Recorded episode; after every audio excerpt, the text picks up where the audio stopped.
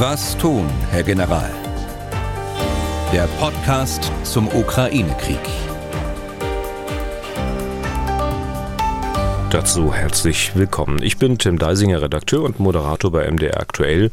Über den Krieg in der Ukraine sprechen wir wie immer mit dem früheren NATO-General Erhard Bühler, ebenso über verteidigungspolitische Fragen, die ja letztlich Folgen dieses Krieges sind, beziehungsweise mit ihm zu tun haben. Tag, Herr Bühler. Tage Deisinger. Wir wollen heute im Wesentlichen drei Dinge bereden. Zum einen die aktuelle Lage, dann die angekündigten Panzerlieferungen in die Ukraine. Hier geht es um den französischen Spähpanzer AMX-10 und die amerikanischen und die deutschen Schützenpanzer Bradley und Marder. Da hängt dann natürlich auch wieder die Diskussion um Kampfpanzer dran, deren Lieferung nicht beschlossen wurde. Kleines Update hier auch nochmal zum Thema Pumas der Bundeswehr. Und zum dritten wollen wir heute wieder, wenn wir es schaffen, auch ein paar mehr Hörerfragen beantworten. In den letzten Tagen ist ja der Berg wieder beträchtlich gewachsen. Nachtrag zunächst mal zur Podcast-Folge 81 vom vergangenen Donnerstag. Da haben wir unter anderem über den ukrainischen Angriff auf eine russische Truppenunterkunft gesprochen, bei der wohl Dutzende russische Soldaten ums Leben gekommen sind. Es stand da unter anderem die Frage, also wie es den Russen wieder einmal passieren konnte. Jede Menge Soldaten an einem Ort, in einem Gebäude, auf einem Haufen, also so, dass sie ein gutes Ziel für die ukrainische Artillerie abgeben mussten. Äh, nun konnte man von den Aussagen eines Soldaten lesen, der bei diesem Angriff verwundet äh, worden sein soll, an seinen Verletzungen mittlerweile aber gestorben gestorben sein soll. Danach hatte ein örtlicher Kommandeur die Truppe zusammengetrommelt in diesem Gebäude, um gemeinsam eine Ansprache von Präsident Putin anzuschauen. Ist sowas denkbar? Ja, das denkbar ist es schon. Der örtliche Kommandeur dürfte dann der äh, Kommandeur dieses Bataillons gewesen sein. Es war ja ein Bataillon von etwa 500 bis 1000 äh, Soldaten, die dort in dieser Berufsschule untergebracht waren. Äh, nicht aufgelockert, wie wir äh, sagen würden als Militärs, sondern eben konzentriert in dieser Schule, äh, auch noch zusammen mit, mit Artilleriemunition, die auch auf dem Schulgelände gelagert war. Also eine Geschichte, die man so militärisch nicht machen würde. Man würde so ein Bataillon äh, aufgelockert dislozieren, also bestimmt äh, mehrere Quadratkilometer auf mehreren Quadratkilometern äh, verteilen, sodass sie, wenn sie dann getroffen werden, dass nicht das gesamte Bataillon getroffen wird. Mhm. Da waren möglicherweise auch wieder mal die einfachen Soldaten klüger als die Kommandeure, weil die ja wohl explizit darum gebeten hatten, sich eben genau nicht auf so engem Raum versammeln zu müssen. Hm. Also das weiß ich natürlich nicht. Ähm, da wird auch viel, glaube ich, dort von den äh, Militärblockern, von den russischen Militärblockern äh, spekuliert. Ich kann es nicht sagen, ob das tatsächlich so war, dass sie darum gebeten hm. haben. Mich hat das Aber so klüger waren sie dann mit Sicherheit, wenn sie es getan haben. Ja, mich hat das, also wenn das so stimmt, auch wieder ein bisschen an DDR-Zeiten erinnert. Also nichts wurde als wichtiger behandelt, als wenn der große Partei- und Staatschef mal wieder Floskeln von sich gegeben hat. Dahinter musste dann das reale Leben zurücktreten. Das wurde dann ich sag mal, agitatorisch nach unten durchgereicht. Man hat dann den Quatsch über sich ergehen lassen, aber jeder hat gesehen eigentlich, wie groß der Abstand zwischen Gesäusel und Realität tatsächlich war. Das ist ja eigentlich tödlich für eine Armee. Ja, und vor allen Dingen, wenn sie dann erkennen, dass äh, die, die Realität vor Ort eine ganz andere ist, als äh, der Oberbefehlshaber nun da in seiner Videobotschaft äh, verbreitet. Und äh, das äh, trägt nicht zur Glaubwürdigkeit der politischen Führung und auch der militärischen Führung äh, bei, wenn man äh, derart eklatante Unterschiede feststellen muss in dem, was gesagt worden ist und in dem, was man selbst sieht und erlebt hat. Ja. Andererseits kann ich natürlich auch verstehen, also dass solche Präsidentenäußerungen wichtig sein können, äh, sieht man ja am besten sicher auf der anderen Seite, ne? dass der ukrainische Präsident mit seinen Ansprachen auch bis zum letzten Soldaten durchdringt, ist sicherlich nicht ganz unwichtig dafür, dass die ukrainische Armee erfolgreich ist. Ja, genau. Also der, der ukrainische äh, Präsident macht es natürlich sehr geschickt und äh, er versucht äh, nicht nur die Armee anzusprechen, sondern die Gesamtbevölkerung. Und äh, da ist er mit seiner Kommunikation natürlich ein wesentlicher Faktor für den Zusammenhalt äh, der Bevölkerung, aber auch für, den, für die Kampfmoral seiner Soldaten. Ja. Wie, wie, wie kommen dann solche Botschaften am besten zu den Soldaten? Also bei den Russen haben wir gelernt, also alle in 100, 200 Leute in einem Gebäude versammeln und dann Fernsehen gucken ist schlecht, aber einfach mal so 20 Minuten Video mit dem Handy anschauen ist sicher auch nicht die beste Idee. Darüber hatten wir beim letzten Mal auch kurz gesprochen. Nein, das ist keine gute Idee, weil, äh, weil man dort dann geortet werden kann. Aber man kann es ja so machen, dass man das Video äh, dann runterlädt an einem geschützten Platz, äh, wo es äh, äh für die Soldaten eben sicher ist und äh, sich das dann hinterher ansieht. Okay. Schauen wir auf die aktuelle Lage. Hier gibt es wieder schwerpunktmäßig Meldungen aus Bachmut, auch aus Kremina und wir haben jetzt neuerdings in den Meldungen von gestern von heute Morgen äh, Soledar gelesen. Das ist eine kleine Stadt äh, ganz in der Nähe von Bachmut. Hm. Also es, wir haben Soledar immer ähm, als Bachmut, als Raum Bachmut bezeichnet. Ja. Und äh, ich kann mich nicht erinnern, dass wir es schon mal äh, explizit genannt haben. Aber jetzt spielt es eben taktisch eine, eine besondere Rolle, weil die Russen hier alles konzentriert haben um Solidar einzunehmen, als Voraussetzung, äh, um später auf Bachmut vorgehen zu können. Und wie es scheint, liegen die Erfolge aktuell eher auf der russischen Seite. Also wenngleich beileibe sicher nicht alle Erfolgsmeldungen der Russen wirklich ernst zu nehmen sind. Also wenn man, äh, weil Sie gerade gesprochen haben von der aktuellen Lage, wenn man beim Norden anfängt, äh, dort liegen die, liegt die Initiative nach wie vor bei der Ukraine, also in dem Raum äh, Kremina, Svatove. Äh, da äh, greift die ukrainische Armee an. Es gibt zwar den einen oder anderen Gegenstoß von den Russen. Es gibt wenig Geländegewinn eigentlich für beide Seiten. Aber die Initiative sehe ich da schon noch bei den Ukrainern. Das hängt wahrscheinlich auch damit zusammen, dass das Gelände sehr schwierig ist dort oben, äh, dass es noch nicht gefroren ist, dass die schweren Fahrzeuge eben noch nicht durch das Gelände fahren können und auf den Straßen bleiben müssen. Äh, unten, weiter unten im Süden, eben in dem Raum, in dem Großraum Bachmut, Soledar, da sieht es schon so aus, dass die Ukraine äh, in einer ganz schwierigen Lage ist. Das sagt der Präsident ja selbst. Und insbesondere dort in dieser Ortschaft äh, Soledar, die als Sprungbrett äh, quasi äh, auf Bachmut verwendet werden soll, da sieht es besonders kritisch aus. Hier gibt es äh, Ortskämpfe in Soledar im ostwärtigen Teil dieser, dieser Kleinstadt. Und äh, es gibt wohl Befürchtungen äh, der ukrainischen Seite, dass Solidar auch aufgegeben werden muss. In Bachmut selbst äh, gibt es nach wie vor im Osttal und im äh, Südtal an den Stadträndern Kämpfe, aber da ist es noch nicht gelungen, irgendwo in, in die Verteidigungslinien in Bachmut äh, einzudringen. Hm.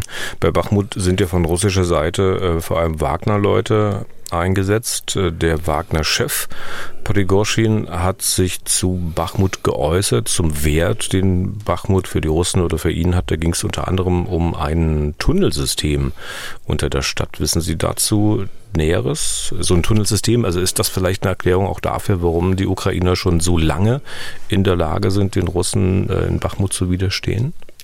Also diese ganze, äh, der ganze Raum Bachmut ist ein äh, Bergbaugebiet. Dort wird äh, Salz abgebaut, dort wird Gips äh, abgebaut.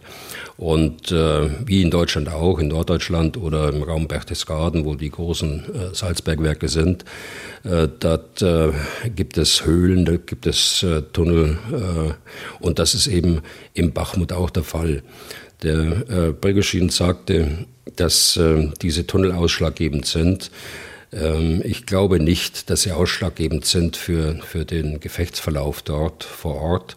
Äh, die Tunnel werden sicher genutzt, äh, auch die, die Kavernen, die Höhlen, äh, die dort in den, in den Bergwerken sind, als ähm, Schutzräume, als Lagerräume. Die Tunnel können auch ähm, zum Verschieben von Truppenteilen dienen.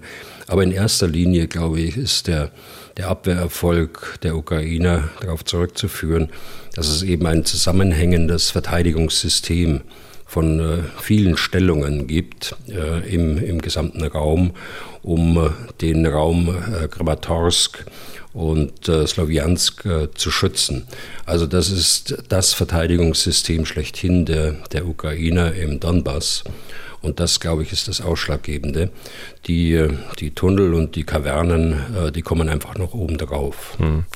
Ähm, Frage ist, was könnte denn Prigozhin mit diesem Tunnelsystem anfangen wollen? Also es muss ja einen Grund geben, warum er so scharf drauf ist. Und da scheint es äh, mindestens zwei Erklärungsansätze zu geben, zumindest soweit ich das gelesen habe. Der erste, er will irgendwann diese Salz- und Gipsminen kommerziell nutzen, vielleicht mit Profit für sich. Und der zweite ist, eigentlich ist das, was Prigoshin sagt, ziemlicher Quark. Ihm äh, ging es letztlich nur darum, das Gesicht zu wahren, weil es halt ein herber Imageverlust wäre, müsste er sich aus Bachmut zurückziehen. Neigen Sie denn einem dieser Ansätze zu? Also der erste Ansatz, äh, der kommt wohl von amerikanischer Seite, ist nicht ganz von der Hand zu weisen, denn äh, so operierte Wagner auch in Syrien, dass man Wagner immer auch was versprochen hat, also Gewinn von einer Operation, ob das jetzt ein Ölfeld war oder irgendwas anderes Wertvolles, eine Mine. Und das könnte schon sein, dass, ähm, dass dort da ein Auge drauf geworfen wird, auf diese, auf diese Bergbauregion. Ich glaube eher das Zweite äh, spielt da eine große Rolle. Der Prigozhin hat sich ja sehr weit aus dem Fenster gelehnt, schon im August, äh, und äh, hat gesagt, wir Wagner-Leute, wir richten das. Die Armee kann es nicht, äh, wir müssen das machen. Und Putin hatte dann auch das, das Ziel vorgegeben, bis September, bis Mitte September genauer gesagt, den Raum einzunehmen. Das ist ihm nicht gelungen, dem Wagner-Chef. Parallel dazu hat er sehr stark immer auch die Militärführung äh, vor Ort, aber auch die Militärführung im Verteidigungsministerium, also den Verteidigungsminister, den Generalstabschef äh, kritisiert. Er hat sich immer mehr aufgebaut als ein neuer Machtfaktor im System Putin. Und äh, ich denke, dass es hier mehr um das Ansehen geht äh, von Prigozhin äh, im Machtsystem Putin und äh, um, wenn es ihm gelingen würde, äh, dieses Ziel endlich zu erreichen, dann hätte er sicher noch eine, äh, eine noch äh, herausragendere Stellung dort in diesem Machtgefüge. Dann hatten ja russische Luftangriffe äh, auch immer eine große Rolle gespielt in den vergangenen Wochen. Wie sieht es damit aktuell aus? Also es hat äh, hier und da Luftangriffe gegeben, natürlich entlang der Frontlinie. Äh, aber die großen Luftoperationen, die unabhängig von dem Frontgeschehen sich äh, abgespielt haben, hat es in den letzten Tagen nicht gegeben. Es hat mehrfach Starts gegeben der strategischen Bomber. Und das ist ja immer ein Zeichen auch für die ukrainische Luftverteidigung, dass man Alarm auslöst, dass die Leute in, den, in die Schutzräume geschickt werden dass man äh, versucht, dann auch die, äh, die Luftverteidigung aufzuklären. Das heißt, die Radare, die ja dann aktiv sind und aktiv strahlen, können dann erfasst werden. Das können die Schwerpunkte der Luftverteidigung äh, der Ukraine aufgeklärt werden für den nächsten Schlag. Warum es jetzt zu so einer Pause äh, gekommen ist über die Tage, ist schwer einzuschätzen. Ähm, ganz sicher spielt der Munitionsfaktor eine Rolle, dass man einfach äh, nicht so viel hat, um das auf hohem Niveau weiterzumachen. Aber ich gehe davon aus, dass man äh, ganz sicher in den nächsten Tagen wieder so eine Luftoperation sehen wird. Okay, dann äh, schauen wir heute mal äh, bei der aktuellen Lage auch noch nach Belarus. Die russischen und die belarussischen Streitkräfte, die üben ja seit geraumer Zeit gemeinsam.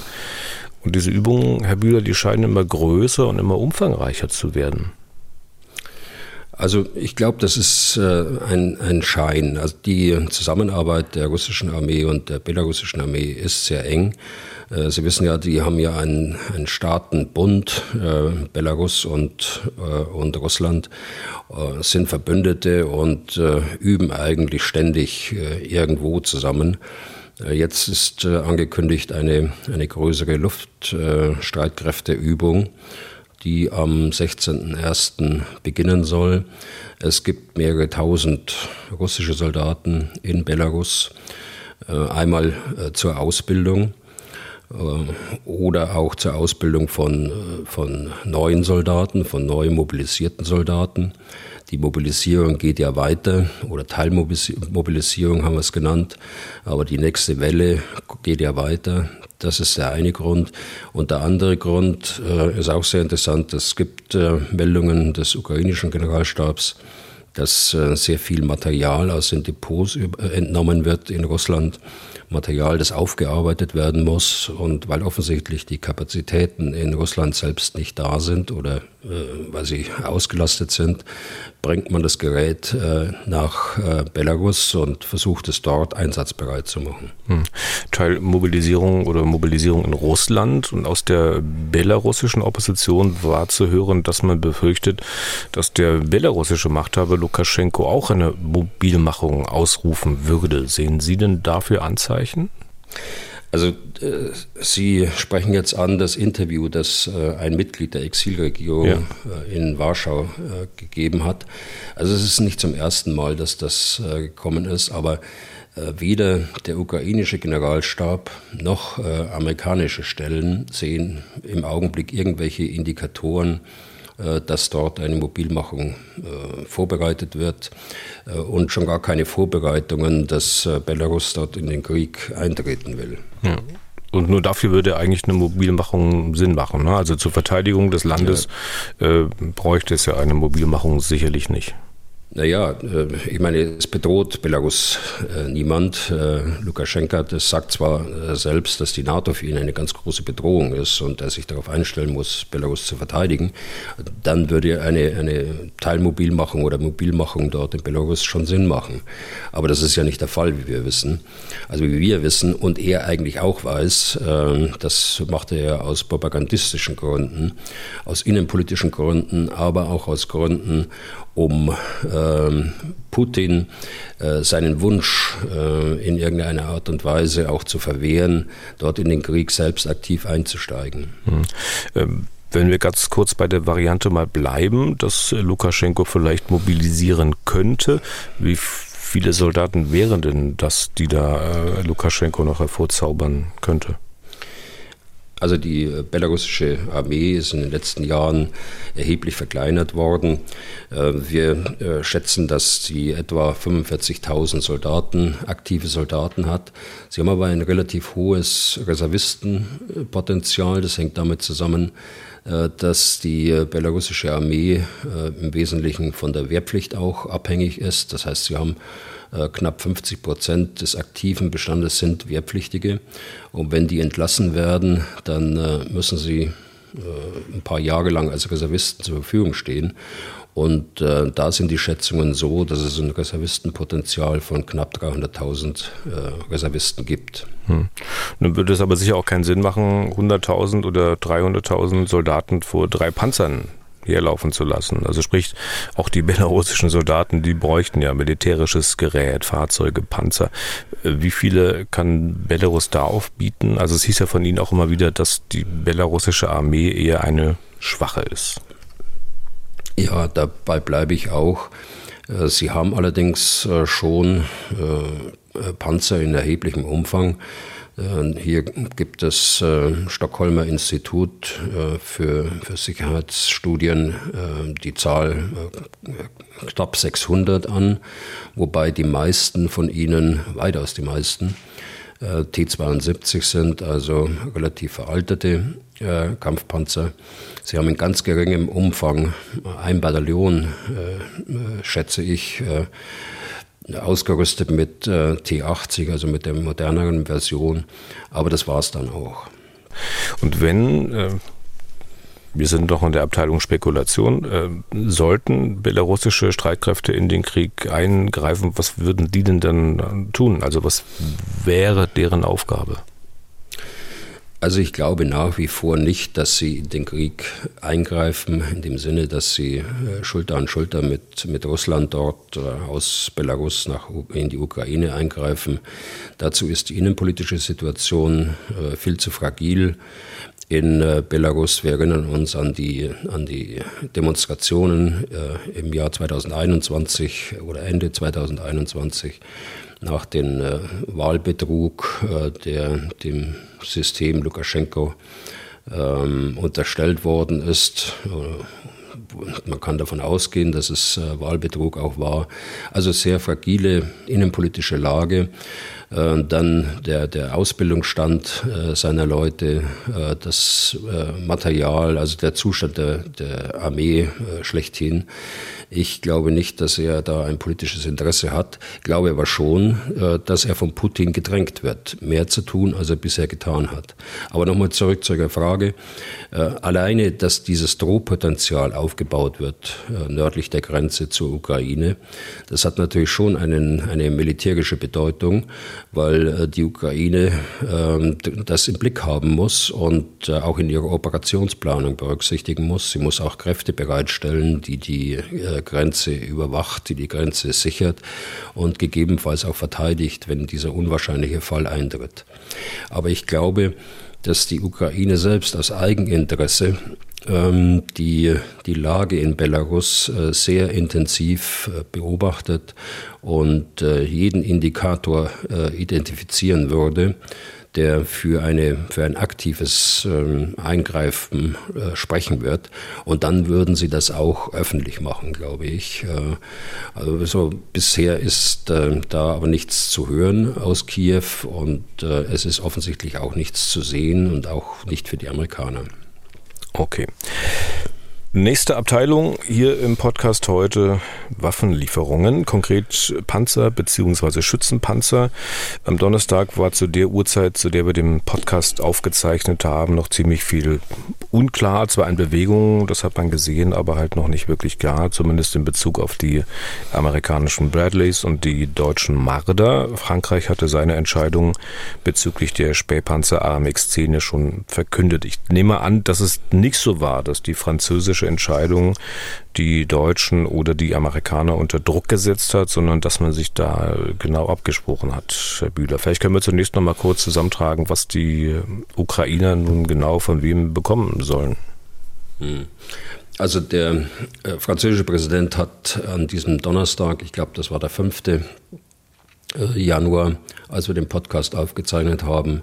Und kurz vorher hat er das ähm, öffentlich gemacht, dass die AMX äh, in einer Größenordnung, die er damals noch nicht genannt hat, aber wir können davon ausgehen, dass es ein, zwei Dutzend äh, werden, so in, dem, in der Größenordnung. Äh, die Amerikaner haben schon äh, Tage vorher oder auch Wochen vorher schon überlegt, ob man nicht mit Bradley aushelfen kann, also ein Schützenpanzer vergleichbar dem deutschen Marder, während der AMX-10 ein, ein Spähpanzer ist. Also die Amerikaner sind sicher nicht überrascht worden, will ich damit sagen. Sie haben eigene Überlegungen schon angestellt. Äh, inwieweit diese eigenen Überlegungen auch in Deutschland bereits angestellt worden sind, äh, das kann ich nicht äh, eindeutig sagen. Das, da will ich auch keine Spekulationen auch machen und in die Welt setzen. Also idealerweise hat man schon vorher miteinander gesprochen. Das tut man so unter Verbündeten, glaube ich. Obwohl es so aussieht, als ob das überraschend kam und dann an diesem Donnerstag auch äh, überraschend schnell äh, von deutscher Seite entschieden worden ist, etwa 40 äh, Schützenpanzer Marder dann auch zu liefern. Ja, und die amerikanischen Bradleys, wie viel wird es da geben? Ja, also da äh, gibt es wohl auch noch keine feste Zahl, aber man spricht von etwa 50 Bradleys. Okay. Idealerweise würde man miteinander reden. Da bin ich ja gespannt, was am Ende noch rauskommt. Weil wann ist die Welt schon mal ideal? Ähm, Herr Bühler, ja. dieser Zuwachs, äh, also 40 Marder, 50 Bradley, äh, ein, zwei Dutzend ähm, AMX-10, was bedeutet dieser Zuwachs für die ukrainische Armee genau? Beim letzten Mal haben Sie sinngemäß gesagt, dass der Ukraine alles helfen würde. Aber vielleicht können wir den Nutzen hier dieser ähm, Komponenten mal ein bisschen genauer beschreiben. Also die Größenordnungen, die von Deutschland kommen sollen und die von den Amerikanern kommen sollen, das äh, deutet darauf hin, dass man ein komplettes Bataillon, äh, also circa 500 bis 1000 Soldaten dort äh, mit diesem Panzer ausstatten kann. der Spähpanzer äh, von den Franzosen kann entweder für den eigentlichen Zweck als Spähpanzer eingesetzt werden. Er hat aber auch eine leistungsfähige 105 mm Kanone mit doch ähm, hoher Feuerkraft. Also man könnte ihn auch so als Panzerjäger einsetzen, allerdings aus einer Stellung heraus, äh, die, äh, die ihn schützt, denn äh, der, der Eigenschutz des Panzers ist doch äh, nicht vergleichbar mit einem, einem Kampfpanzer. Also der ist äh, wesentlich leichter gepanzert und deshalb äh, muss er dann auch zielgerichtet dann eingesetzt werden. Also das ist schon eine Verstärkung, aber es ist natürlich kein Quantensprung äh, und es ist kein Gamechanger, wie ich es auch schon gelesen habe. Äh, das äh, würde ich, wenn überhaupt, dann beziehen auf die grundsätzliche Entscheidung, dass man jetzt äh, ein solches Waffensystem liefert aus westlichen Beständen, das man über Monate hinweg zurückgehalten hat und eben nicht geliefert hat. Und ähm, das könnte sein, äh, dass es dann auch äh, andere Staaten ermuntert, erinnere an die, an die Briten, die jetzt sogar überlegen, Kampfpanzer auch zu liefern, den Challenger, als neue, als neue Meldung, offensichtlich noch nicht ganz äh, durchgeplant bis ins Letzte, aber die Absicht äh, scheint da zu sein. Also dieser, dieser Sinneswandel äh, im Westen, dass man, dass die Einschätzung jetzt schon so ist, die Ukraine braucht das. Meine, wir haben das hier im Podcast ja über Monate bereits gesagt, wie andere auch, dass man das nicht ideologisieren äh, darf, wobei wir nicht ähm, die Gespräche kennen, die so auf der Ebene der Regierungschefs dann äh, gelaufen sind, auch in den Telefonaten gelaufen sind, was nun im Einzelnen die Regierungschefs abgehalten hat, davon äh, diese westlichen Panzer, Schützenpanzer oder, oder Kampfpanzer zu liefern. Hm. Aber Sie sagten Sinneswandel, das ist schon ein sehr deutliches Wort. Also ähm, Sie sehen da wirklich Zeichen dafür, dass sich da was dreht in den Positionen der westlichen Regierungen? Ja, natürlich. Also das sieht man ja, äh, dass sich da was dreht, dass man jetzt zum ersten Mal äh, Schützenpanzer liefert ähm, und das vorher ausgeschlossen hat. Ich will eine Frage einschieben und zwar, da geht es um die Ausrüstung des Marder, der in die Ukraine äh, geschickt wird. Wissen Sie, womit der ausgestattet ist? Ich frage deswegen, weil Matthias Schönke hat uns eine Mail geschrieben, gestern am späten Abend. Äh, der würde gern wissen, ob der Marder an die Ukraine äh, mit der Milan-Rakete geliefert wird oder nicht. Also die Milan-Rakete, ich glaube, die wirkt dann zur Panzerbekämpfung gedacht, ne? Ich glaube, äh, dass ähm, die grundsätzliche politische Entscheidung am Donnerstag äh, so getroffen worden ist, dass man jetzt da noch keine Details sagen kann. Äh, die Bundeswehr hat dann einen Auftrag bekommen, genauso wie die Industrie einen Auftrag bekommen hat. Man weiß ja noch nicht genau, sollen sie jetzt aus der Industrie kommen, sollen sie aus der Bundeswehr kommen. Äh, also diese Details wird man, wird man sehen, äh, wenn es soweit ist, wenn die, wenn die äh, Planungen dann tatsächlich abgeschlossen sind. Auf jeden Fall, die Marder sind ja nicht die jüngsten in der Riege. Ich nehme an, dass das dann auch wirklich gehörigen Aufwand an, an Wartung und Reparatur nach sich ziehen wird, der ja auch im Vorfeld organisiert werden muss. Ja, der Marder ist nach, ähm, nach so langer Nutzungszeit natürlich ein, ein Gerät, das unsere Leute zumindest sehr genau kennen, mit all den Stärken und mit all den Schwächen. Es ist ein sehr zuverlässiges Gerät. Äh, man muss natürlich äh, die entsprechende Wartungs- und Instandsetzungskette aufbauen. Äh, und man muss entsprechend auch Ersatzteile liefern und man muss auch Munition liefern dazu, damit das äh, Gerät dann auch einsatzfähig ist. Hm. Äh, Sie haben es angedeutet, man weiß irgendwie noch gar nicht so recht, woher die Marder kommen sollen. Ähm, das sieht allerdings auch wieder, na, ich sag mal, nach so einem Hals über Kopf ähm, aus. wenn man 40 Marder zusagt, denke ich mir eigentlich, muss man doch wissen, woher man die nimmt. Ja, das wissen wir jetzt beide äh, nicht, aber ich äh, glaube, dass Sie schon recht haben. Das ist ein guter Punkt. Äh, das deutet schon darauf hin, dass diese Entscheidung nicht schon Monate und Wochen im Voraus geplant worden ist oder als Option vorbereitet worden ist. Sonst gäbe es ähm, verschiedene Artikel nicht, die darauf hindeuten, äh, dass ähm, äh, man schon überrascht worden ist im Heer und in der Bundeswehr. Und äh, jetzt mühsam versucht zu identifizieren, ob man dort aus aktiven Beständen helfen kann. Ähm, auf der anderen Seite äh, sieht es so aus, dass bei der Industrie äh, die Fahrzeuge auch nicht fertig sind, äh, die ja lange Zeit eingelagert worden sind. Bei der Industrie sind etwa 40 Marder einsatzbereit gemacht worden im Zuge eines Ringtausches mit Griechenland. Also Griechenland gibt veraltete Schützenpanzer aus sowjetischer Rüstung äh, ab an die Ukraine und erhält dafür äh, 40 äh, rund erneuerte äh, Marder.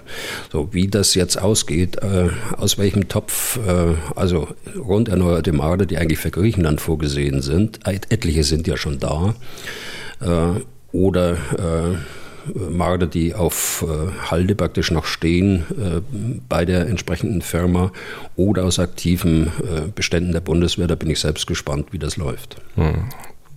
Wenn die Bundesregierung diese Option möglicherweise noch nicht mal durchgespielt hat, solches Gerät an die Ukraine zu liefern, das wirft dann auch kein äh, gutes Licht auf diese Bundesregierung. Also was sozusagen die, die äh, langfristige Planung oder das Durchspielen von Möglichkeiten betrifft. Oder sehe ich das falsch? Das kann man schon so sehen, Herr Deisinger. Ich meine, ich hätte mir schon gedacht, dass man da äh, aber vielleicht ist es auch nicht möglich äh, in unserer, in unserer Demokratie, dass man sowas macht, äh, ohne dass es sofort öffentlich wird, dass dort irgendwas vorbereitet wird oder auch nur durchgespielt wird. Äh, ich hatte, hätte mir aber schon gedacht, dass es, ähm, dass es sinnvoll gewesen wäre, wenn man sich dieses, diese Option mal erschlossen hätte. Was, an was muss alles gedacht werden? Aber wie gesagt, vielleicht ist es ja getan worden. Hm. Okay.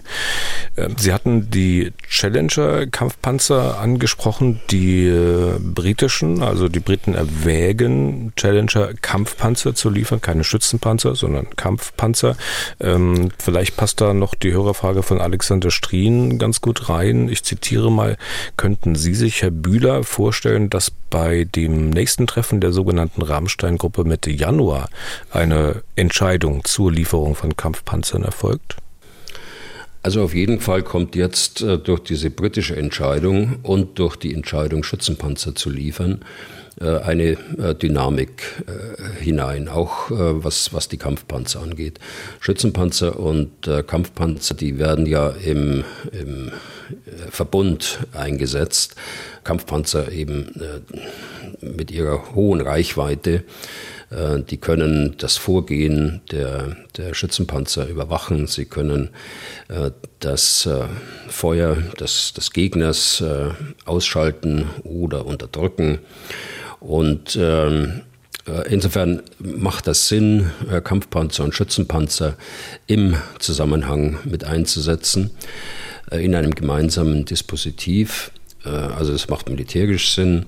Und äh, dadurch, dass Großbritannien jetzt da vorangeht, äh, könnte es sein, dass dort andere auch mitmachen. Und da gibt es ja schon Anzeichen, dass dieser Vorschlag, ähm, Leopard 2 international zu organisieren, weil es ja 12, 13 Nutzerstaaten des Leopard 2 gibt, dass man das so organisiert, dass äh, alle, alle Staaten oder diejenigen, die, die da mitmachen wollen, äh, dann äh, Teile ihrer Flotte dann abgeben an die Ukraine und die Wartung, die Instandsetzung, die Vorbereitung, die Ausbildung dann insgesamt gemeinsam organisiert wird. Hm.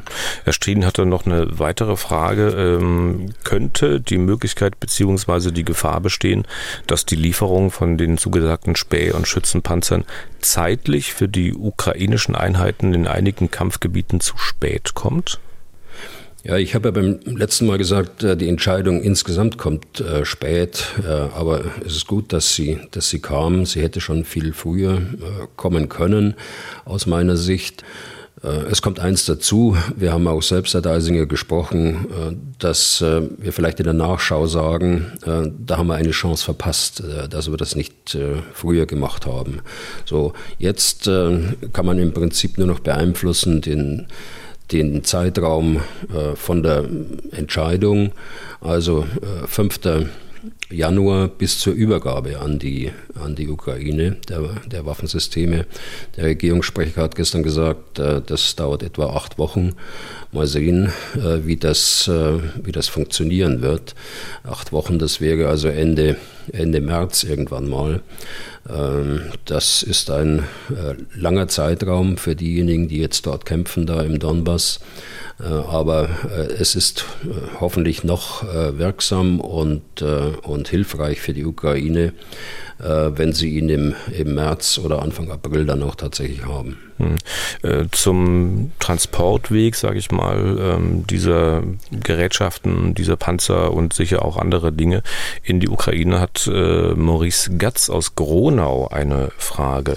Ich zitiere mal, gehen wir einmal davon aus, dass Russland im Verlauf des Krieges die Versorgungslinien für Militärtechnik, die an die Ukraine geliefert wird, als legitime Ziele ansieht und anfängt, diese beispielsweise mit Langstreckenraketen anzugreifen, also Angriffe auf NATO-Territorium.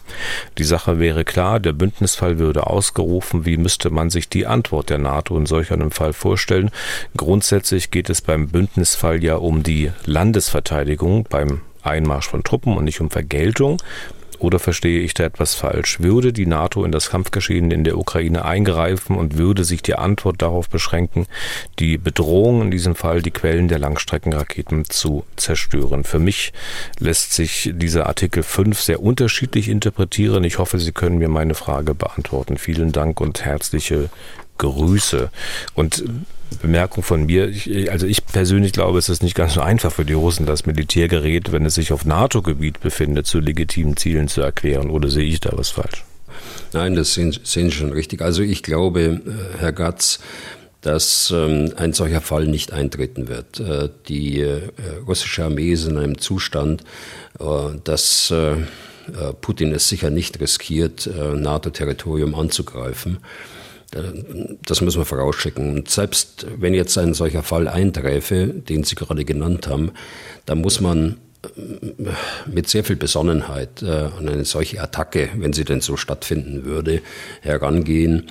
Äh, da muss man gründlich überlegen, im, im NATO-Rat, also die Verbündeten untereinander, wie reagiert man darauf? Die NATO hat da viele Optionen dazu. Es ist jetzt müßig, über die einzelne Option dann auch jetzt zu spekulieren, aber ich bin mir ganz sicher, und das hat man ja auch gesehen an dem äh, Einschlag dieses Marschflugkörpers in Polen, äh, dass man dort äh, mit sehr viel Augenmaß an die, an die Beurteilung herangehen wird und nicht äh, einen Automatismus in Gang setzt, den keiner haben will. Also da wird sehr umsichtig, glaube ich, mit einer solchen Situation umgehen. Mhm. Ähm, ich muss mal noch ganz kurz nachfragen zu legitimen Zielen, mal rein logisch gedacht. Also dieser Krieg, den die Russen gegen die Ukraine führen, ist doch ein illegaler Krieg, einer, der verboten ist.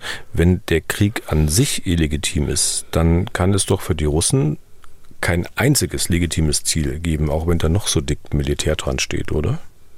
Ja, ja, sicher. Also das ist eine Interpretation. Allerdings unterscheidet das, das Völkerrecht ähm, in, äh, in, zwei, in zweierlei Hinsicht. Äh, das eine, äh, das äh, ist das, das Völkerrecht auf dem Wege zum Krieg, äh, so übersetze ich das mal, Jus ad bellum, und dann gibt es das äh, Jus in bello, also im Krieg, das humanitäre Völkerrecht im Krieg. Und ähm, äh, so können Sie natürlich sagen, dass jede einzelne Aktion äh, illegitim ist, also äh, nicht rechtmäßig ist, gemäß dem Völkerrecht, weil der, der gesamte Krieg äh, nicht rechtmäßig ist. Sie können aber auch sagen, gut, äh, das eine ist äh, erfolgt, das ist ein verbrecherischer An Angriffskrieg gegen das Völkerrecht. Und äh, deshalb darf nicht alles erlaubt sein in, in den kriegerischen Handeln, die dann stattfinden.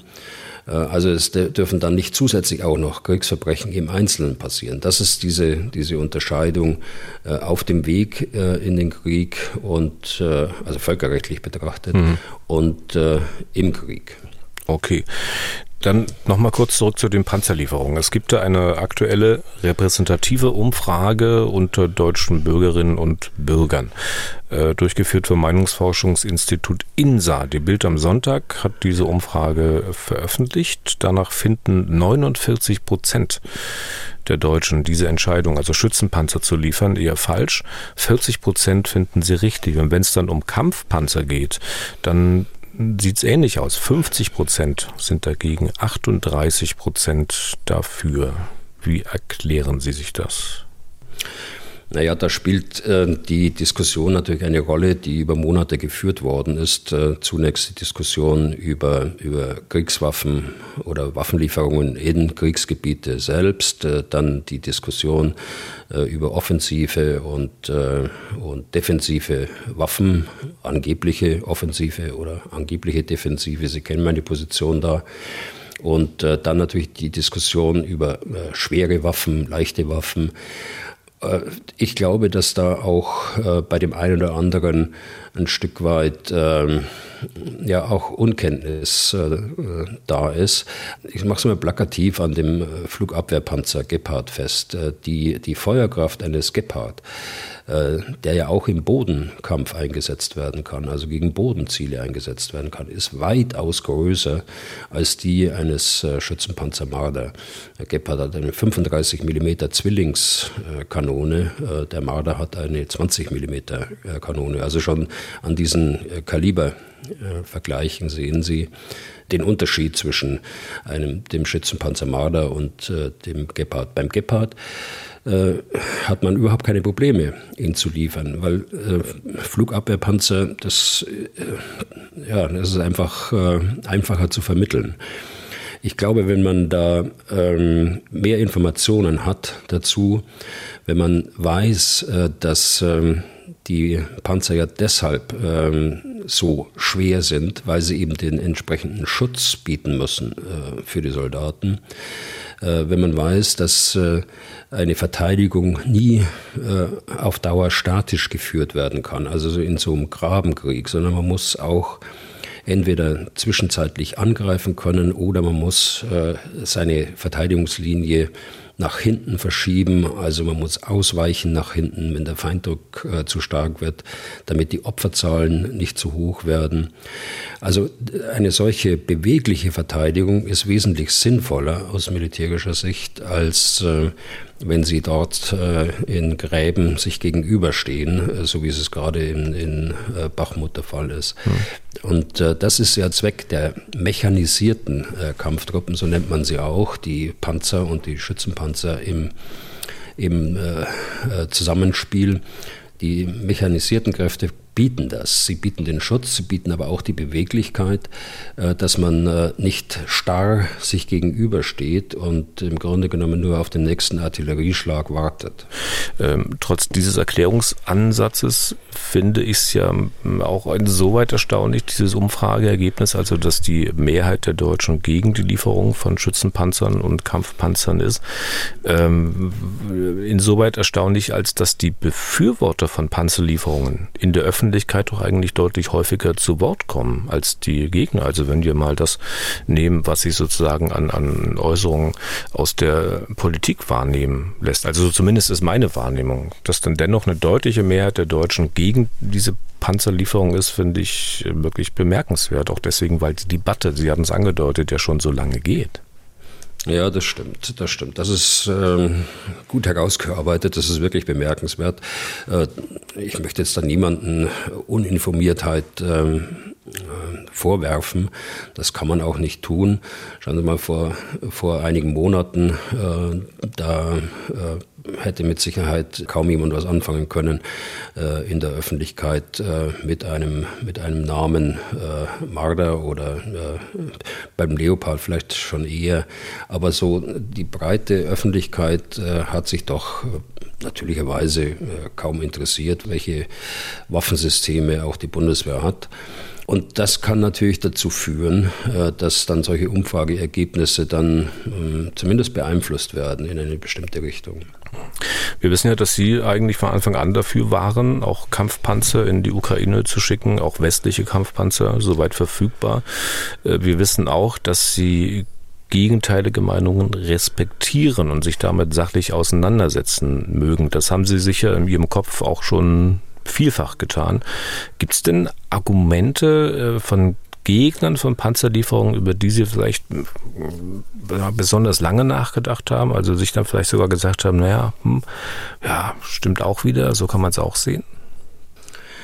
Ja, also äh, man kann natürlich äh, trefflich streiten über das Argument der, der Eskalation, wobei äh, Putin so stark eskaliert hat äh, während des Krieges, äh, dass man einfach an dieser Frage äh, Eskalation, ist es eine besondere Eskalation, dass äh, Kampfpanzer oder Schützenpanzer jetzt geliefert werden, dass ich da eigentlich gar nicht äh, überlegen muss, äh, muss ich Ihnen ehrlich sagen. Denn äh, ich hatte gerade schon verglichen äh, andere Waffensysteme, äh, auch sehr wirkungsvolle Waffensysteme. Äh, da ist mir die Debatte ein bisschen ideologisch äh, und das hängt vielleicht mit dem Griff äh, Kampfpanzer zusammen. Das hängt mit seinem, mit seinem Gewicht zusammen, mit seiner Feuerkraft, klar. Aber es gibt andere Waffensysteme, Raketenabwehrsysteme, Panzerabwehrsysteme. Da hat ist zwar im Begriff schon wieder Abwehr mit drin, aber auch die können natürlich offensiv eingesetzt werden, wie jede Waffe offensiv und defensiv eingesetzt werden mhm. kann. Also ehrlich gesagt, ich will mich da nicht drücken. Äh, ich nehme zwar die Argumente auf, aber ich sehe kein, kein zwingendes Argument, äh, das mich da nachdenklich machen würde und wo ich dann wirklich sage, dass ich von dieser Empfehlung, die ich von Anfang an äh, abgegeben habe, äh, da abrücken würde. Hm. Vielleicht bietet es sich ja an, demnächst nochmal das Pro und Contra solcher Panzerlieferungen noch ein bisschen ausführlicher zu besprechen. Also angesichts der äh, Stimmungslage im Folge, nicht um hier Überzeugungsarbeit zu leisten, darum geht es überhaupt nicht, sondern schlicht um die ich sag mal, Gemüts- und Stimmungslage, die es offenbar gibt, noch ein bisschen besser abzubilden und zu transportieren. Mal kurz eingeschoben eine Frage zu einem anderen Schützenpanzer, zu einem, der nicht in die Ukraine gehen soll, der ja selbst für die NATO kaum einsatzbereit schien, nämlich äh, zum Puma. Wir erinnern uns, bei einer Übung war es mit den Bundeswehr-Pumas wie beim Domino. Einer nach dem anderen ist ausgefallen, bis alle 18 NEB waren, also nicht einsatzbereit. Die Aufregung war außerordentlich groß. Immerhin waren die ja für die ähm, schnelle Eingreiftruppe der NATO gedacht und gedacht hatte man auch nicht, dass man die offenbar wieder schnell reparieren konnte. Äh, wie ist denn hier der aktuelle Stand? Also ich kann mir nicht vorstellen, dass Sie da nicht hinterher sind, Herr Müller. Naja, ich interessiere mich schon, was da jetzt auch geschrieben wird, äh, was in den Medien äh, gebracht wird, äh, was die Verteidigungsministerin gesagt hat.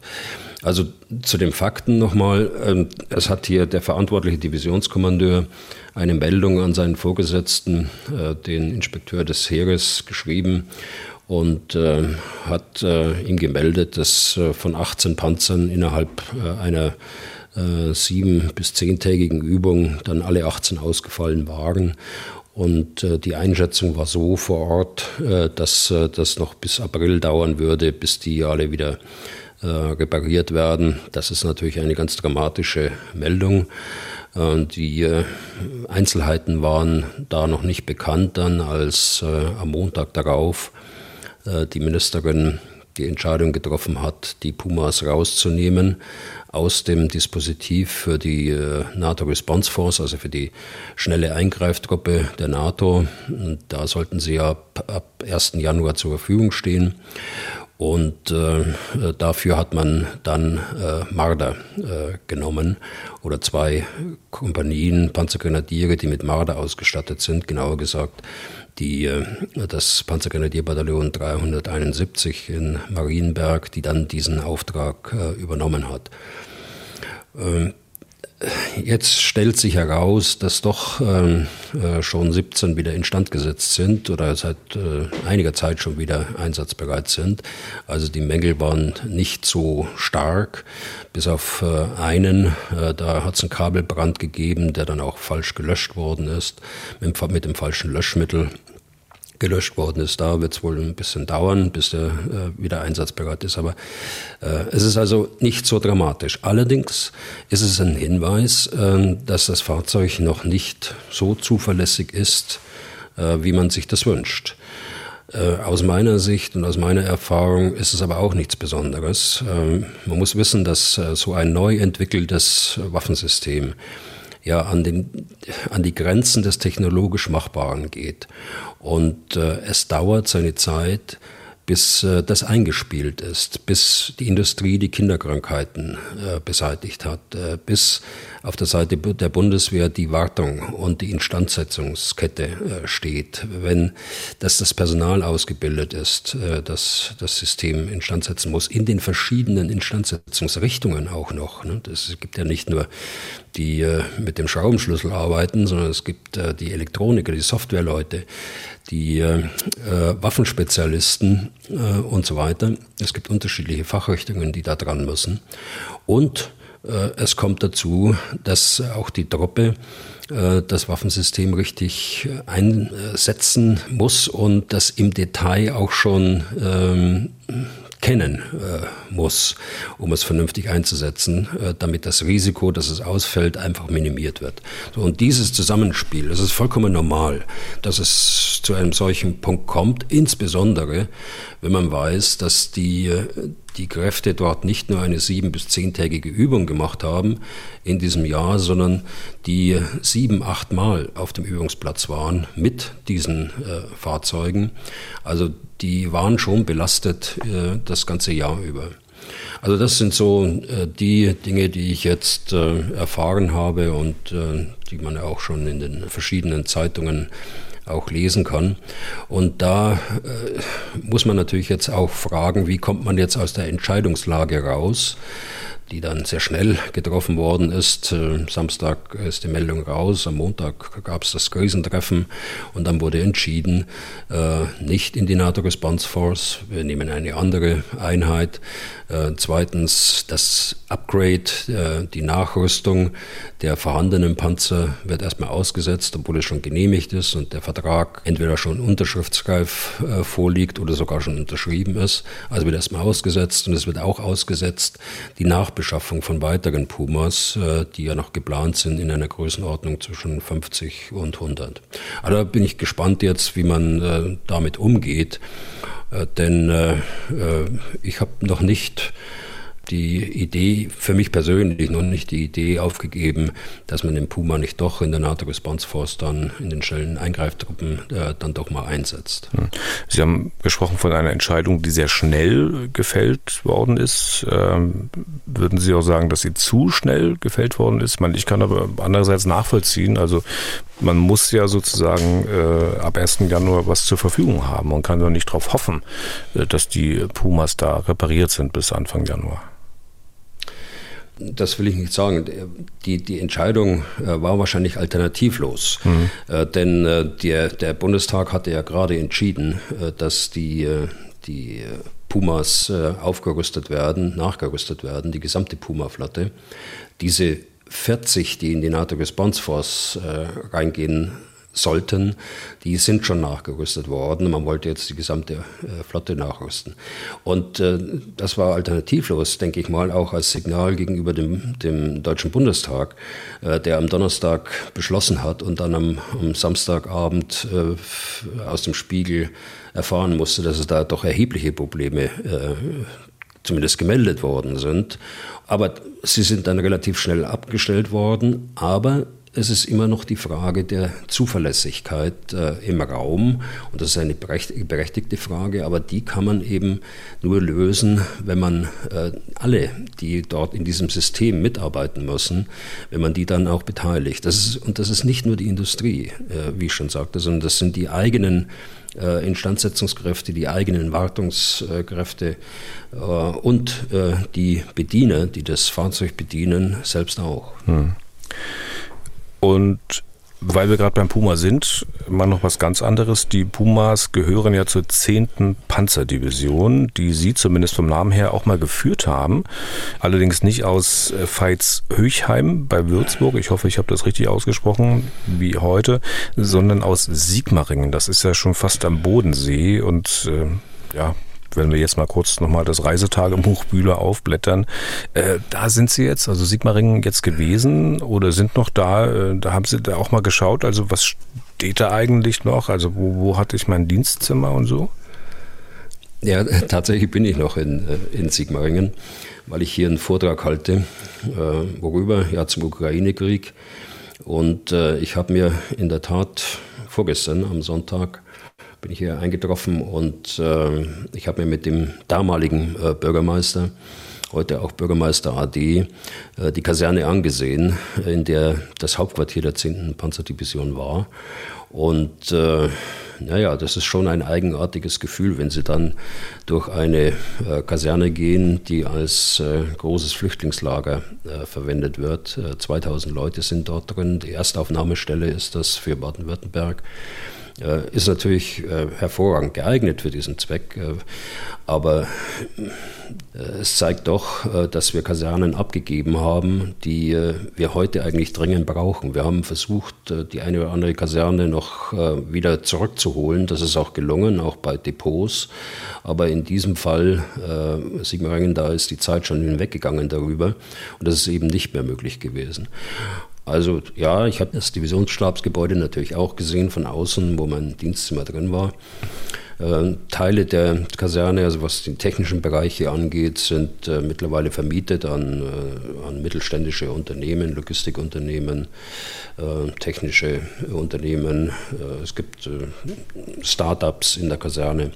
Aber nochmal, insgesamt hatte ich das damals schon auch zum Ausdruck gebracht dass äh, man diese Kaserne, die sehr modern ist, äh, dass man die durchaus äh, halten könnte und für einen anderen Zweck militärischen Zweck, wenn man schon die Division verlegen muss nach Veitshöchheim, für einen anderen Zweck eben vorhält.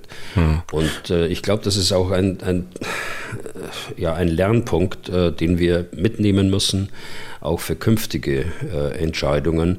Alles, was Sie mal abgegeben haben, das ist weg. Das können Sie im Grunde genommen nicht, nicht mehr äh, zurückdrehen. Äh, Aber man muss sich einfach die Optionen offen halten, dass man auch äh, in solchen Krisensituationen ähm, auch aufwachsen kann, äh, bedingt, dass man Reservisten einziehen kann und so weiter.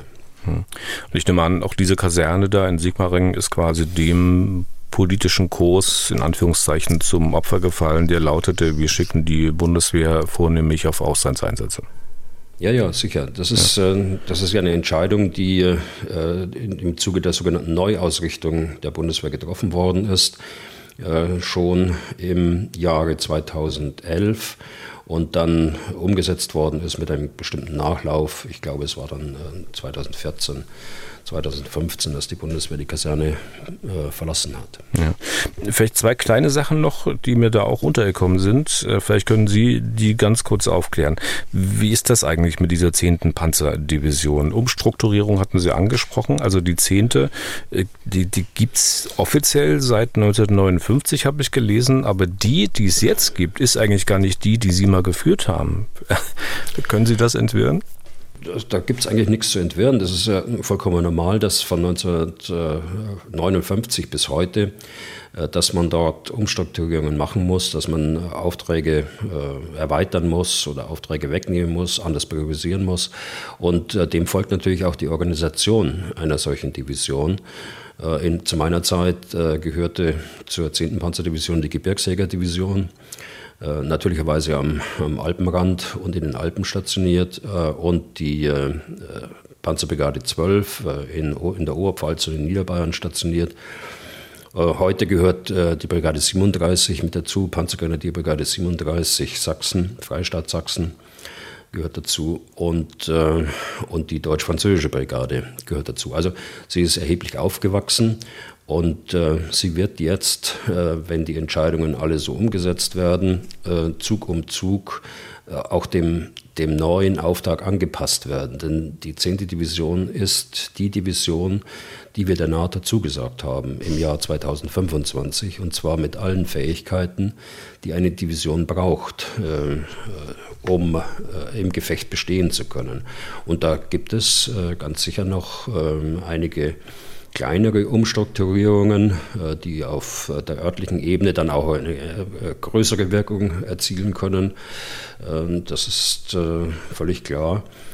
Aber es ist in der Tat so richtig, dass das eine Division heute ist, die nicht mehr vergleichbar ist mit dem, was ich da geführt habe. Hm. Eine zweite kleine Sache, die ist mir auch gestern untergekommen, als ich da ein bisschen nachgelesen habe. Ähm, da habe ich auch ein bisschen aufgehorcht, äh, fand das sehr interessant. Als Sie damals diese 10. Panzerdivision übernommen haben, glaube 2009, da hat die Division aus den Händen des damaligen Befehlshabers des Heeresführungskommandos, Generalleutnant Karl Hubertus von Butler, eine eigene Truppenfahne bekommen. Der jetzige Kommandeur der 10. Panzerdivision ist Generalmajor Ruprecht Horst von Butler. Das ist der jüngere Bruder von Karl Hubertus. Beides Söhne von Georg Ruprecht von Butler, Generalmajor AD, und beides sind Neffen von Peter von Butler, der war auch Generalleutnant der Bundeswehr, allerdings äh, schon vor über zehn Jahren, glaube ich, gestorben. Äh, das klingt nach einem richtigen Familienclan. Also gibt es sowas häufiger in der Bundeswehr? Das haben Sie jetzt gut, äh, gut recherchiert. Ja, das ist tatsächlich so. Äh, der von mir sehr geschätzte General von Butler hat mir damals die Truppenfahne übergeben. Das heißt, äh, der hat die Kommandoübergabe befehligt damals. Im, ich glaube, Juli 2009 war das. Und äh, jetzt äh, wird sie von seinem jüngeren Bruder äh, geführt, die 10. Panzerdivision. Das ist natürlich äh, ein Zufall. Äh, es hätte ja auch eine andere Division sein können. Aber zu Ihrer Frage, äh, wenn ich mir das richtig überlege, äh, dann gibt es, glaube ich, äh, die äh, Generalsdienstgrade innerhalb einer Familie in diesem Ausmaß wie bei den von Butlers gibt es nicht. Also quasi ein Einzelfall in dem ähm, ja. Sinne. Okay, dann sind wir fast am Ende. Wir kommen noch äh, zu Hörerfragen. Armin Philipp macht sich Gedanken über den weiteren Kriegsverlauf und das mögliche Ende des Krieges. Er fragt sich, ich zitiere, was aus dem Konflikt werden wird, selbst wenn es der Ukraine gelänge, die russische Armee zum Rückzug aus den besetzten Gebieten zu zwingen. Was ist eine stärkere Eskalation, als ihn aus den annektierten Gebieten zu werfen und damit all seine Ziele nicht erreichen zu lassen, ihn für alle Russen offensichtlich den Krieg verlieren zu lassen, also Putin. Mir scheint es einfach nicht logisch und nicht durchdacht, wenn man einerseits sagt, man wolle, dass Russland den Krieg verliert, gleichzeitig aber auch sagt, man wolle Russland nicht reizen, den Konflikt zu eskalieren. Egal wie man es betrachtet, eigentlich kann man mit dem Zögern und der Sorge vor Eskalation doch gar nichts erreichen, was einem nicht über kurz oder lang um die Ohren fliegt. Wieso also zögert die Politik? Was sind die Beweggründe?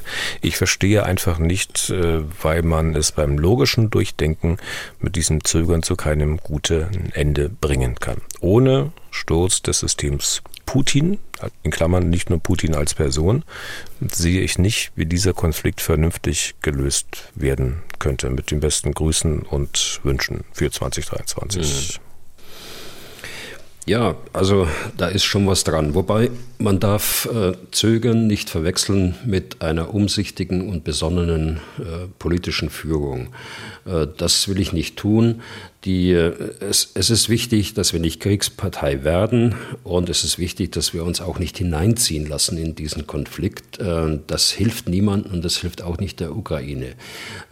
Das ist aber nicht das Zögern, was Sie meinen. Sie meinen Zögern, wir haben gerade gesprochen über, über Schützenpanzer, wir haben gesprochen über, über Kampfpanzer.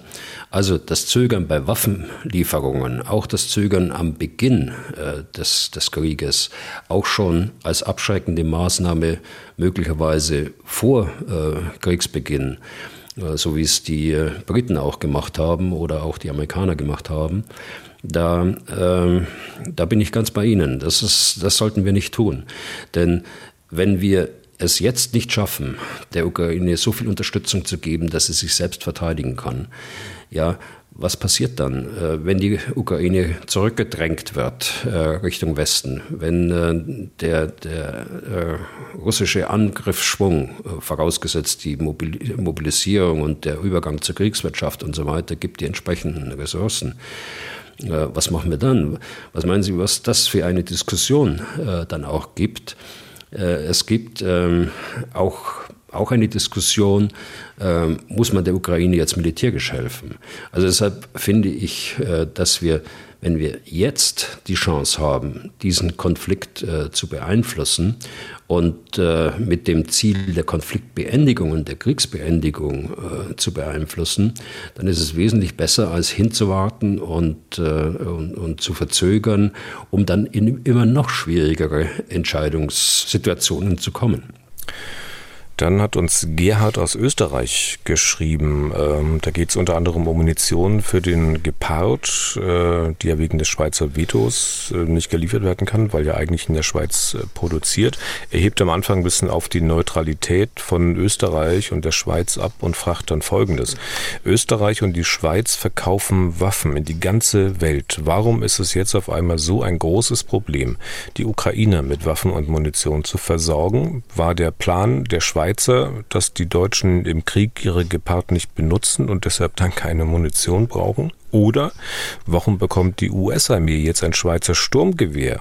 Etwa auch, weil die glauben, dass sich die USA in Zukunft an keinem militärischen Konflikt beteiligen werden? Also sollte man da nicht schon ein wenig mehr Konsequenz erwarten oder zumindest so ehrlich sein und sagen, dass man die Ukraine halt einfach nicht unterstützen will? Liebe Grüße, wie gesagt, von Gerhard aus Österreich. Ja, also ich will mich jetzt da in die, äh, in die österreichische Diskussion da nicht einmischen, in die politische Diskussion um Neutralität. Die hat ja, so nach meiner Beobachtung, auch begonnen, wobei äh, die ähm, Neutralität zwischen Schweiz und äh, Österreich, da gibt es schon Unterschiede. Die Schweiz hat eine jahrhundertelange Tradition der Neutralität. Äh, das ist nicht ganz zu vergleichen mit, mit Österreich, das ja quasi eine äh, erzwungene Neutralität äh, bekam nach dem Zweiten Weltkrieg. Es ist auch deshalb nicht vergleichbar, weil Österreich sehr intensiv in der Europäischen Union an den entsprechenden Verteidigungsinitiativen der Europäischen Union mitgearbeitet hat. Bei der Schweiz ist es so, da sage ich immer, das brauchen wir. Wir brauchen einen Staat, der äh, neutral ist mit seinen ganzen internationalen Organisationen, vom Internationalen Roten Kreuz bis äh, zu den Organisationen der Vereinten Nationen äh, die sich ja auch auswirken, jetzt auch in diesem Konflikt und in diesem Krieg. Bei Österreich ist es, wie gesagt, etwas anders.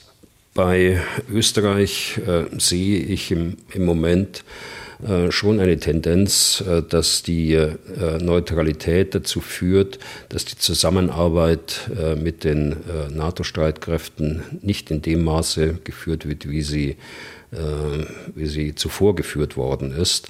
Aber das ist eine politische Diskussion, die Sie dann tatsächlich in Österreich selbst führen müssen.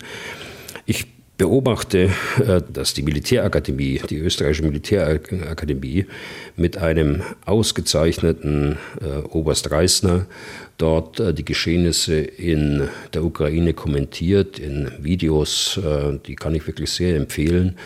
Das könnten Videos sein, die man zur Ausbildung von jungen Offizieren auch nutzt. So äh, qualitativ hochwertig sind sie. Auf der anderen Seite höre ich aber genau von ihm auch, auch in österreichischer Uniform und äh, unter dem Label äh, Militärakademie, dann Empfehlungen an andere NATO-Staaten mehr zu tun, insbesondere an die deutsche Bundesregierung. Und das ist dann schon ungewöhnlich. Und da wundere ich mich dann schon, warum das österreichische Heer das so macht, um es mal, mal vorsichtig auszudrücken. Okay, dann Erschreckter Blick zur Uhr. Wir sind schon sehr weit fortgeschritten, aber ähm, ich würde sagen, eine Frage machen wir noch, und zwar eine, die von unserem Anrufbeantworter kommt. Hallo, Herr General, mein Name ist Christian Bieber aus Landsberg am Lech. Ich habe folgende Frage. Die Russen haben ja jetzt diese Hyperschallrakete entwickelt. Und es stellt sich für mich die Frage, kann diese mit Atomsprengköpfen bestückt werden, ja oder nein? Und daraus resultierend die folgerichtige Frage, wenn die Amerikaner das wissen, stellt sich nicht nur die Frage, ob der Russe auf den roten Knopf drückt, sondern auch, ob die Amerikaner einen Erstschlag machen, weil sie diese Waffe nicht mehr abfangen können im Falle eines russischen Angriffs. Dankeschön. Ja, das die Frage zu. Ich nehme an, dass es um Zirkon geht, diese äh, ähm, Hyperschallrakete, weil wir, glaube ich, beim letzten Mal über diese Rakete gesprochen haben, äh, die auf eine Fregatte eingesetzt wird. Und ich habe den Namen nicht genau verstanden, Herr Bühler. Könnte Namensvetter sein oder doch nicht? Also ich habe jetzt äh, Biber verstanden, okay. aber das kam gerade äh, möglicherweise durch eine Störung da ein bisschen undeutlich rüber. Also ich kann es nicht genau sagen. Ja. ja. wir haben gesprochen über diese äh, Hyperschallwaffe, äh, die auf der Fregatte eingesetzt wird. Ähm, Zirkon heißt sie. Das ist eine, eine Hyperschallwaffe, die äh, gegen Seeziele äh, gerichtet ist größere Seeziele natürlich, Flugzeugträger, äh, ein großes äh, Schiff wie eine Fregatte oder ein wertvolles Schiff äh, wie einen Raketenträger. Aber die ist ganz sicher nicht nuklear äh, bewaffnet. Nun kann es aber sein, wir wissen sehr wenig eigentlich von dieser Waffe, äh, nun kann es sein, dass dort an nuklearen Programmen auch gearbeitet wird, dass dort äh, weiterentwickelt wird. Das ist ja ein Schritt jetzt in die Hyperschallwaffen. Das heißt, da sprechen wir über äh, achtfache, neunfache äh, Schallgeschwindigkeit. Äh, jede Rakete ist übrigens eine, eine Überschallwaffe. Äh, das füge ich mal nur mal dazu ein, auch wenn sie dann nur fünffache oder sechsfache Schallgeschwindigkeit fliegt. Also da äh, sind die Amerikaner zurzeit dran, technologische Lösungen zu finden. Äh, ich glaube, dass sie ein Stück weit zurück sind hinter der äh, technologischen ähm, Arbeit, die dort äh, in Russland geleistet worden ist in Bezug auf diese Hyperschallwaffen. Aber den äh, Rückstand, äh, den werden sie versuchen, so schnell wie möglich aufzufangen. Ähm, es soll auf keinen Fall so sein, dass so ein erstschlagsoperatives Konzept dann entwickelt wird, äh, die äh, diese Bedrohung dann ausschalten soll, bevor sie eingesetzt wird. Das ist gegen das Nuklearprogramm oder die Nuklearpolicy auch der Amerikaner. Äh, das glaube ich nicht, aber man wird versuchen, das technologisch in irgendeiner Art und Weise zu lösen. Okay. Und damit sind wir durch für heute. Vielen Dank für Ihr Interesse, vielen Dank für Ihre Anmerkungen und Fragen. Wenn Sie selbst Fragen an Herrn Bühler haben, dann schreiben Sie an general.mdraktuell.de oder rufen Sie an unter 0800 637 3737. Was tun, Herr General, gibt es auf mdr.de, in der ARD Audiothek und überall da, wo es sonst noch Podcasts gibt. Herr Bühler, wir sind für den Freitag wieder verabredet. Bis dahin und vielen Dank für heute. Ja, gern geschehen, Herr Deisinger. Dann bis Freitag. Was tun, Herr General? Der Podcast zum Ukraine-Krieg.